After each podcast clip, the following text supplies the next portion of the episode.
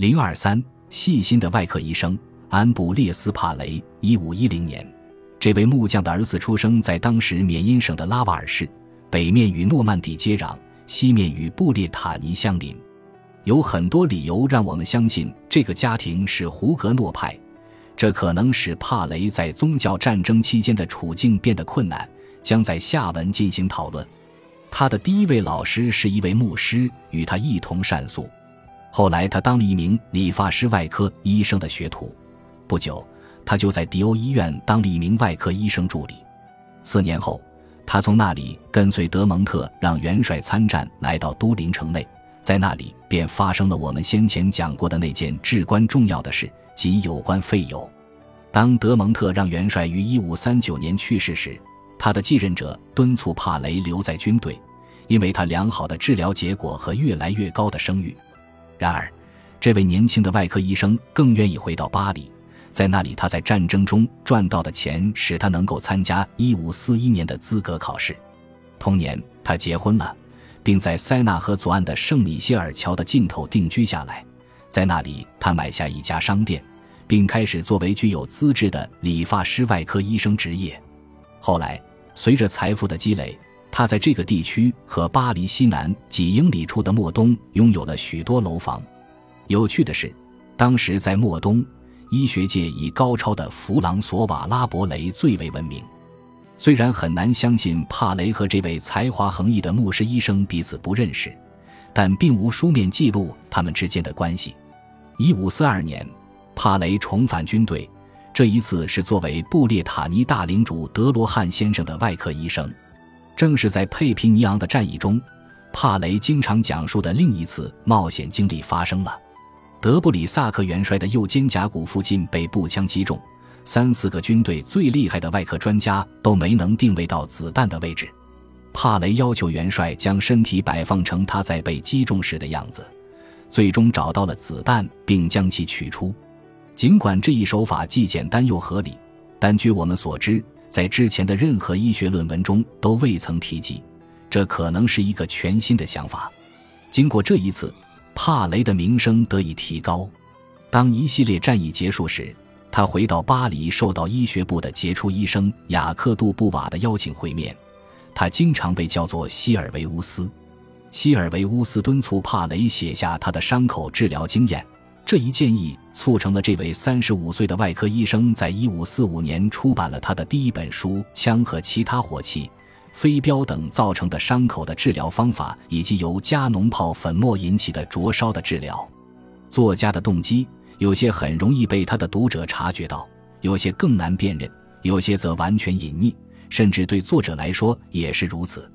在安布列斯·帕雷的这些观点中，动机之一是他希望在年轻外科医生积累经验的过程中，对他们的实践予以指导。以下是话来事毕。汉比对帕雷第一本书前言的翻译，献给善意的年轻外科医生，我在外科行业的朋友们和兄弟们。应你们的要求，我值得在这篇小论文中写下我所遵循并正确使用的良好外科实践方法。无论是在战争中还是在其他地方，在治疗火器和剑、飞镖等武器所造成的伤口以及烧伤，特别是由炮弹所造成的烧伤时，我的方法都是正确的。不是以我目前的能力去教育你们，而是满足你们的部分愿望，并用这种方式来激发一些更崇高的精神。这样，我们都可以给予更多的关注。现在，我谦卑地请求你善待这本小书。如果我知道你认可它，我会因此而做的更多，尽我绵薄之力。为此，我祈祷造物主、兄弟们和朋友们以其恩典快乐地支持我们的工作，不断增加我们的美好感情，使我们能够从中产生一些富有成效和有用的东西，支持人类生命的虚弱。并致敬那隐藏了所有科学宝藏的永恒的上帝。帕雷在教育他人方面所付出的努力获得了莫大的成功。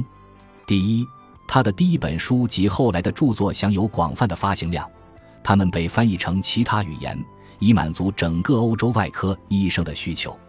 第二，在当时的困难处境下，这样的书弥足珍贵；而在现代，他们仅偶尔出现在爱书者的藏品中。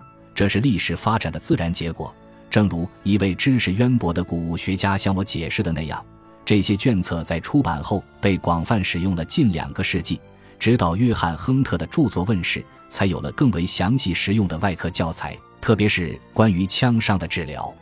医学历史学家菲尔丁 ·H.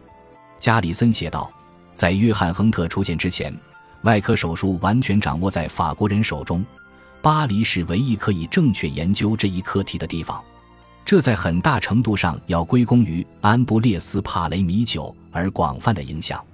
我们已经写了很多关于帕雷对基督教的虔诚信仰。当然，他的书《冲创疗法》前言中的最后一句话似乎证实了这一点。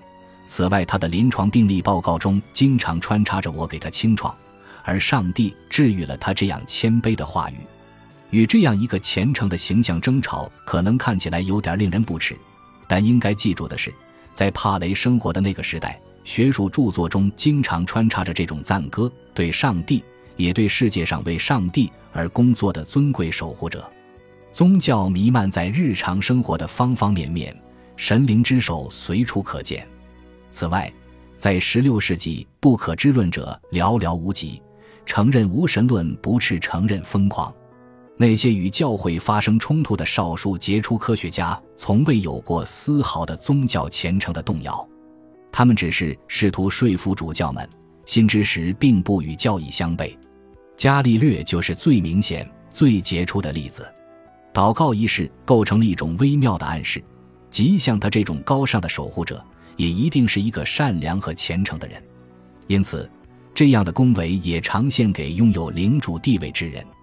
冲创疗法中献词是这样的：献给非常显赫和非常强大的勋爵勒内主教、德罗汉子爵、德莱昂王子、波胡埃伯爵、拉加纳什伯爵、劳埃斯苏尔梅尔伯爵和卡兰丹伯爵。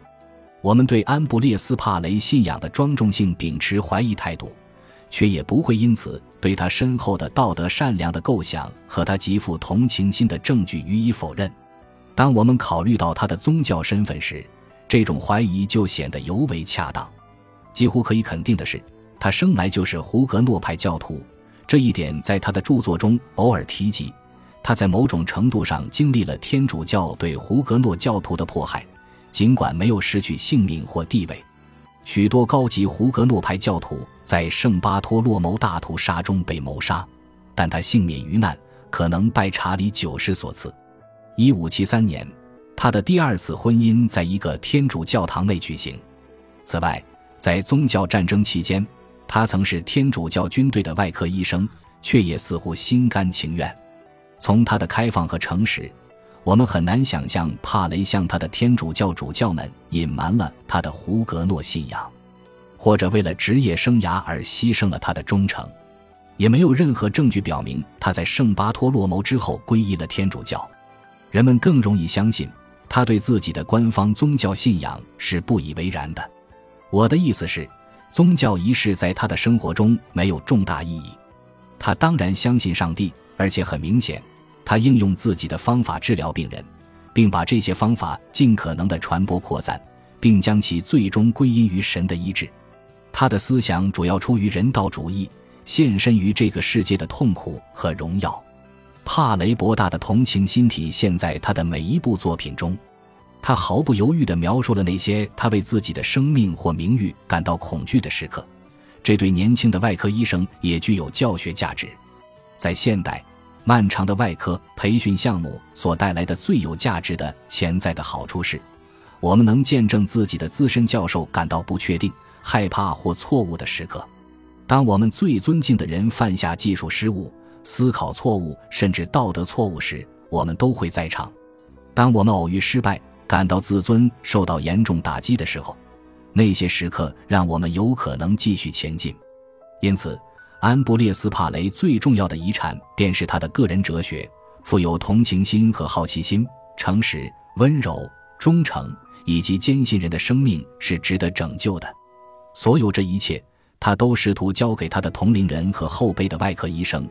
并以实现自我满足感和获得他尊敬的同仁的尊重作为回报。